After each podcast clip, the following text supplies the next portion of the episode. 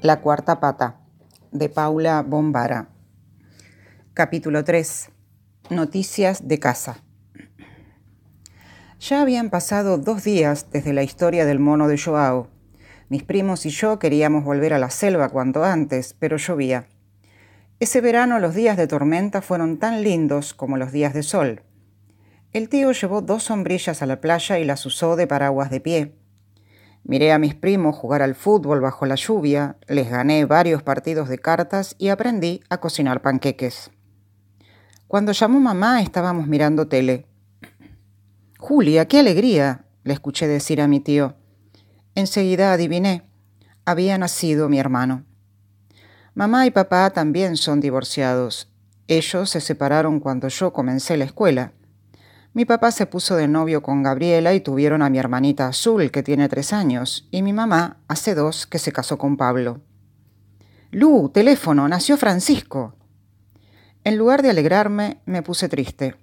Ahora mis papás tenían cada uno un hijo normal. Ya habíamos hablado de eso cuando nació Azul y vi que sus dos piernas eran del mismo largo. Y antes de viajar para la isla, mamá y Pablo me hablaron y hablaron, pero aunque me digan millones de palabras cada día, yo soy renga igual. Bueno, chicos, brindemos por Lu, que tiene un hermano nuevo, propuso mi tío en la cena. No sé si eso es bueno, comentó Juan, y todos nos reímos de la cara que puso Sebas. Mejor cambiemos de tema, dijo Vero con una sonrisa. Tío, ¿cuánto duran las tormentas en la isla?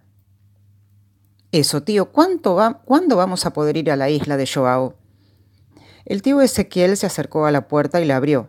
Ya no llovía, aunque el cielo seguía cubierto. Mm, tal vez mañana se despeje y puedan subir hasta lo de Joao. Esa noche nos quedamos despiertos hasta tarde. Mica y Vero sabían un montón de historias de la isla y Juan, Sebas y yo queríamos enterarnos de todo. Nos sentamos en la galería de la posada mirando hacia el mar. La noche estaba mojada y oscura. Cada tanto un relámpago delineaba el contorno de los morros y la playa. Minutos más tarde llegaba el trueno como un lamento del paisaje. ¿Ustedes conocieron a Joao? preguntó Juan a Mica y a Vero. Solo por fotos. No, sí que lo conocimos, ¿no te acordás? la corrigió Vero. ¿Cuándo? Esa vez que fuimos con papá en el bote a pescar y después nos llevó a la playa negra. ¿Ese era Joao? Bueno, cuenten, cuenten, ¿por qué pones esa cara? No, es que el viejo ese me dio mucha impresión, porque tenía la cara súper arrugada y las arrugas de la frente se amontonaban unas sobre otras cuando subía las cejas, un gesto que hacía muy seguido mientras hablaba. No le quedaban dientes y no sé cómo hacía papá para entenderlo. Los ojos le lloraban todo el tiempo.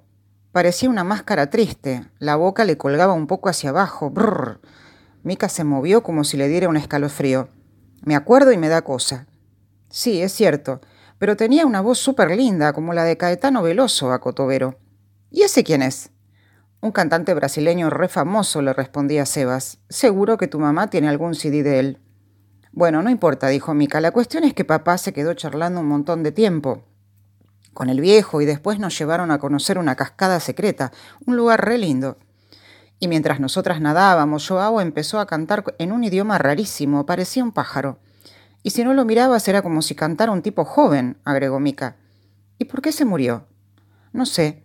Fue el año pasado, en el invierno, pero no sabemos por qué. Quizá de viejo, tenía un montón de años. Lo que yo no sabía es que Joao era médico, dijo Vero. No, yo tampoco. ¿Tendrá algo que ver con las tres patas del mono y del jaguar? Hablando de patas, ¿cómo estás con lo de Francisco Lu? Todos miramos a Juan con asombro. Yo recibí su pregunta como quien ataja un ladrillo de plomo con la panza. Más bruto no puede ser, ¿no? Vero lo miraba con su peor gesto de enojo. Lu. Juan me miró desde su silla. Perdón, pero es que me preocupo por vos. Si yo fuera Rengo y tuviera dos hermanos normales. ¿Cómo normales? ¿Qué es eso? ¿Lu no es normal? se enojó Mica. Mira, Juan, si no desapareces de mi vista, te rompo la nariz de una trompada.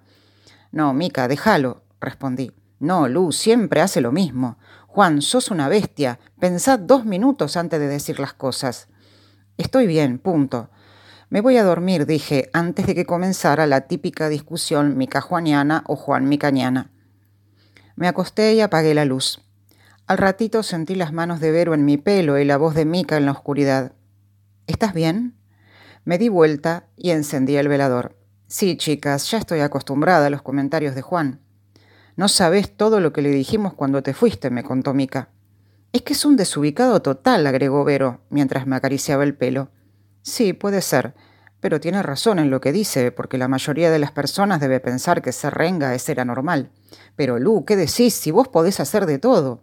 Pero rengueo mucho, y ustedes ven cómo me mira la gente. ¿Y qué tiene? Además, con las zapatillas nuevas casi no se nota, dijo Vero. Totalmente.